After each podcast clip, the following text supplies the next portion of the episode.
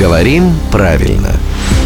Здравствуйте, Володя. Доброе утро. Наша слушательница Аня просит вашего совета. В метро прочла заметку и нахожусь в замешательстве. Там, значит, такая фраза. Угрозы для их жизней нет. Корректно ли слово «жизни» употреблять во множественном числе? Вот что интересует Аню. Ну, сначала скажем по поводу предлога, что одинаково правильно угроза чему и угроза для чего. Поэтому здесь ошибки нет.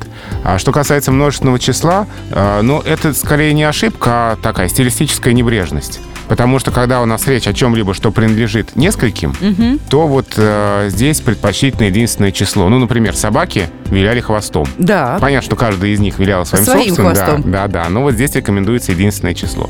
Поэтому здесь, наверное, единственное число все-таки будет предпочтительнее. Но это такая вот помарка стилистическая, Мгм, то есть не мгм. ошибка все-таки. Аня, вы слышали? Это экспертное мнение. Главного редактора «Грамотру» Владимиру Пахомову мы говорим спасибо и напоминаем, что рубрика «Говорим правильно» выходит в эфир каждое буднее утро в 7.50, 8.50 и в 9.50.